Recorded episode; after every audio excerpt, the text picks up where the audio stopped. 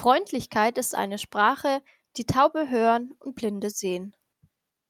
Hallo zusammen und herzlich willkommen zu einer weiteren Folge von unserem Podcast Didaktisch. Vielen Dank, dass du auch heute eingeschaltet hast.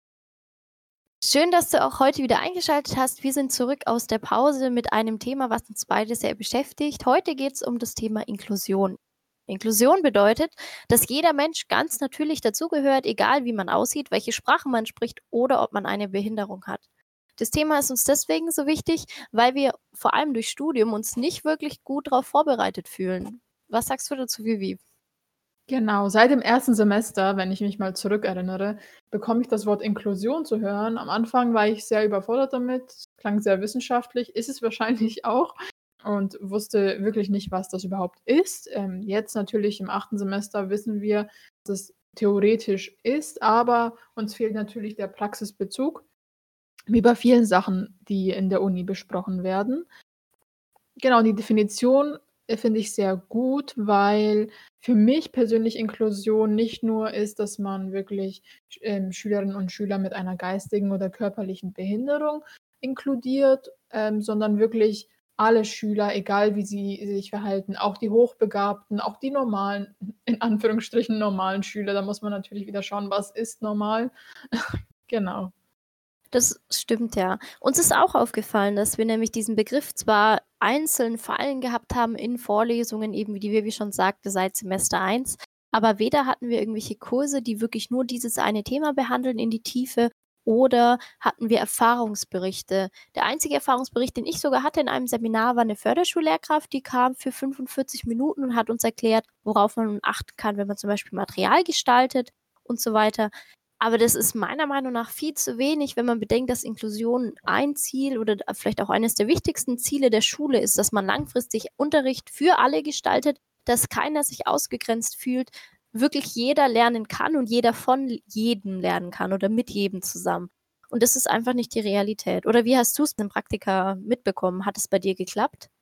Ähm, in Praktikas muss ich sagen, dass ich nicht wirklich Inklusion erleben konnte, aber ich habe auch schon gemerkt, dass also Inklusion bezogen jetzt auch wirklich Schülerinnen und Schülern mit einer körperlichen und geistigen Behinderung, sondern wirklich auch harmlose Sachen, ähm, die vorkamen. Da waren die ähm, Lehrkräfte schon sehr überfordert, was normal ist, weil es eine riesige Aufgabe ist, mit der die Lehrkräfte konfrontiert werden und oft erhalten sie nicht genug Hilfe oder ähm, wenn sie Hilfe erhalten, dauert es sehr lange. Es ist, ein, es ist ein sehr langer Prozess, bis wirklich mal Hilfe da ist. Und ähm, der Lernprozess der Schüler geht ja natürlich weiter. Der bleibt jetzt nicht kurz stehen, bis die Hilfe jetzt endlich da ist, sondern es geht ja alles weiter und das finde ich sehr schwierig, damit umzugehen. Ja, das ging mir ähnlich. Also ich hatte jetzt auch kein Praktikum, was sich speziell auf Inklusion irgendwie konzentriert hätte oder was es jetzt als Überthema hätte. Ich hatte nur einen Fall, da ging es darum, dass ein Schüler sollte getestet werden, ob er denn ins Autismus-Spektrum passt oder nicht. Dafür kam der MSD, das ist der mobile soziale Dienst, der eben diese Diagnostik durchführt, weil man als Lehrperson gar nicht die Erlaubnis hat oder die Kompetenz hat, da irgendwas zu diagnostizieren. Das heißt, man muss eben eng mit solchen Diensten auch zusammenarbeiten.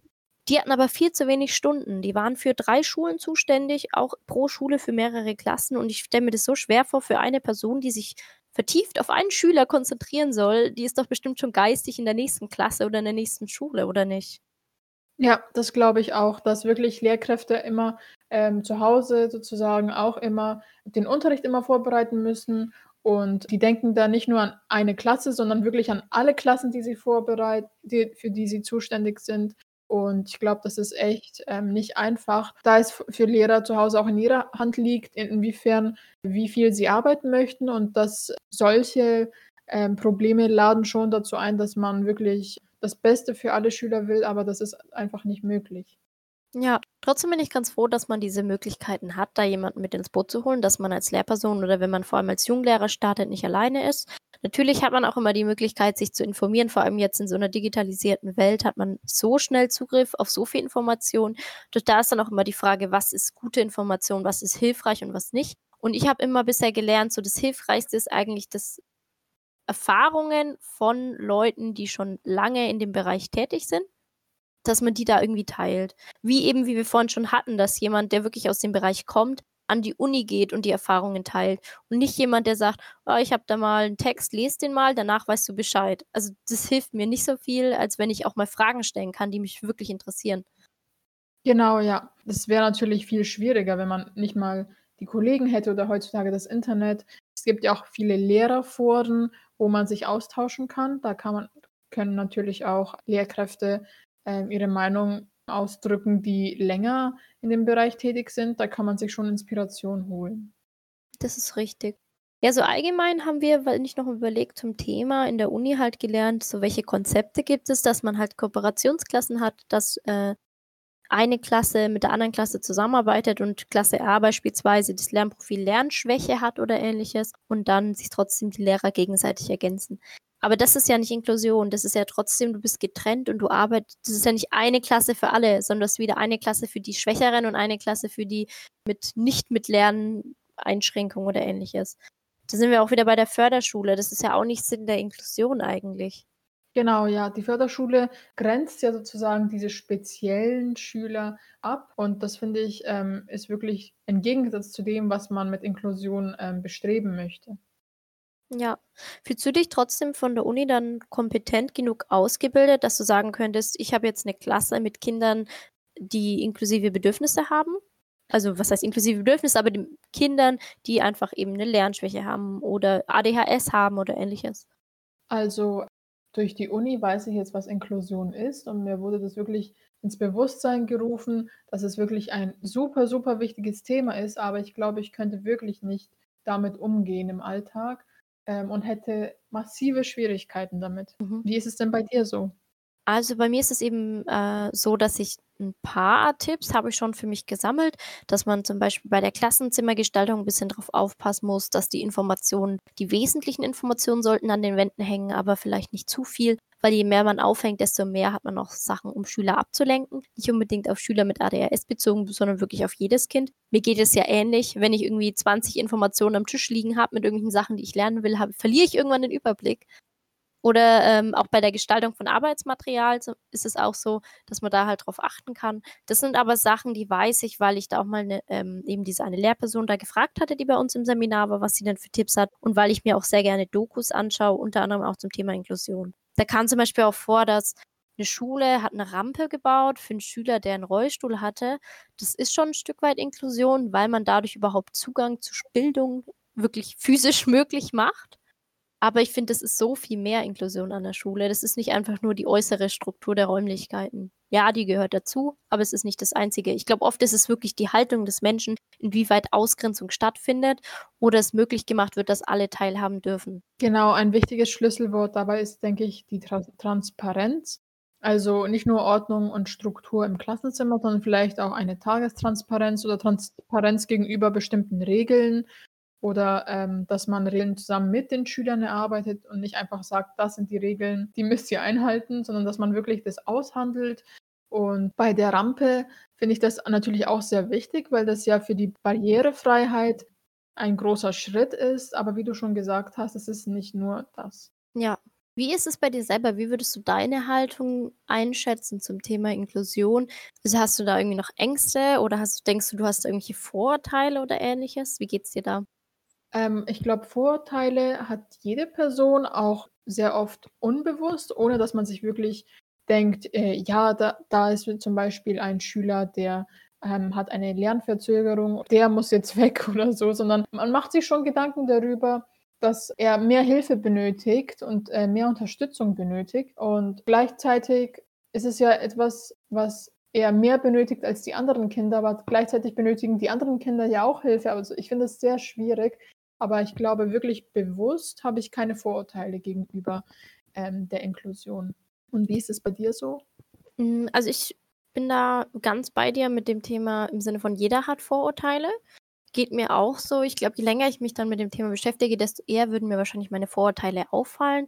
Oft ist es aber so, ich entdecke mich selber oder ich erwische mich selber dann, wenn ich ein Vorurteil habe, hängt es damit zusammen, dass ich einfach zu wenig drüber weiß. Ja.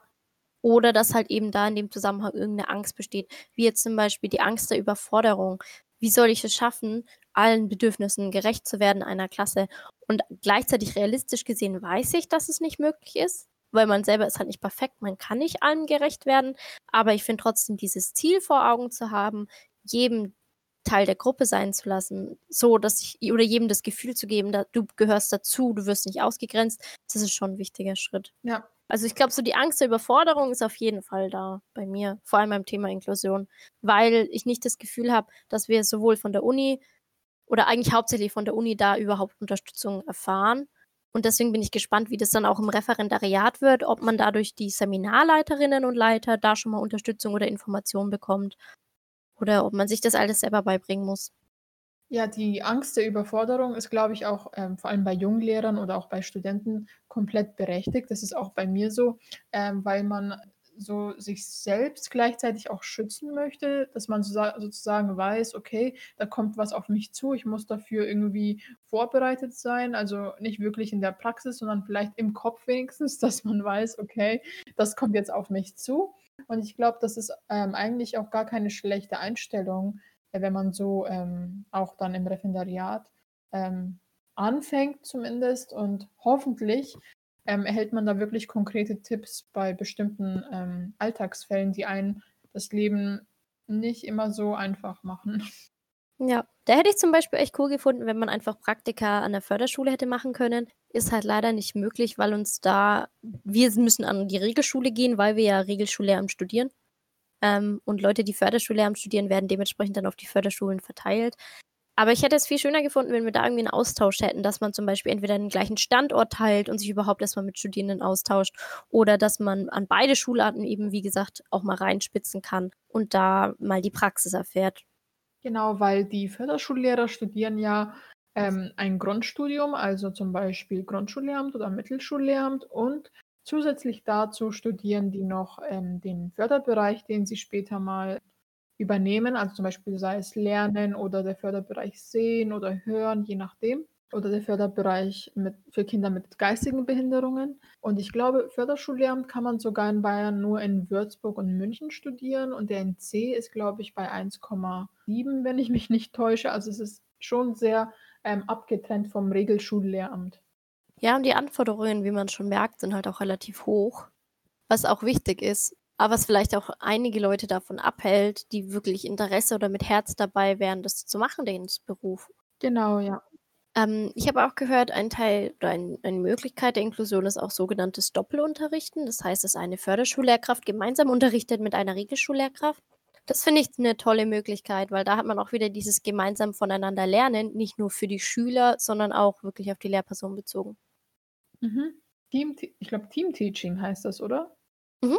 Ähm, Team-Teaching ist, glaube ich, auch eine große Erleichterung. Ich kann schon verstehen, dass äh, man als Lehrkraft ähm, mit den Jahren, vor allem wenn man erfahren ist, es gewohnt ist, dass man wirklich ähm, sein eigener Herr über seinem Unterricht ist und seinem Klassenzimmer, dass es erstmal sehr ungewohnt ist, wenn man mit einer anderen Lehrperson, die einen anderen ähm, Stil hat und andere Vorstellungen und ein, einfach eine andere Philosophie teilt, mit ihr zusammenzuarbeiten. Aber ich glaube, dass es doch eine wirklich große Erleichterung ist. Ja, und ich finde, man kann doch nicht von seinen Schülern erwarten, lebenslanges Lernen und das dann an sich selber nicht in Anspruch stellen. Ja, genau. Also ich finde, Ziel sollte dann bei Inklusion schon sein, dieses Miteinander voneinander gemeinsam lernen, sodass jeder Teil des Prozesses ist. Ja. Und dann eben auch die Lehrkraft. Und der Lehrerberuf ist ja eine ständige, ist mit einem ständigen Lernprozess ähm, gekoppelt und eigentlich ähm, lernt man nie aus sozusagen, man lernt jeden Tag etwas Neues dazu. Das ist richtig. Damit wären wir auch schon bei unserem Fazit. Wir würden uns sehr freuen, wenn ihr uns in die Kommentare schreibt, wie ihr zu dem Thema steht, wie ihr es erfahren habt im Alltag oder wo ihr einfach noch festgestellt habt, da klappt Inklusion überhaupt nicht. Schreibt es uns einfach in die Kommentare und wir freuen uns, dass ihr nächste Woche wieder mit dabei seid. Bis nächste Woche. Tschüss. Tschüss, bis nächste Woche.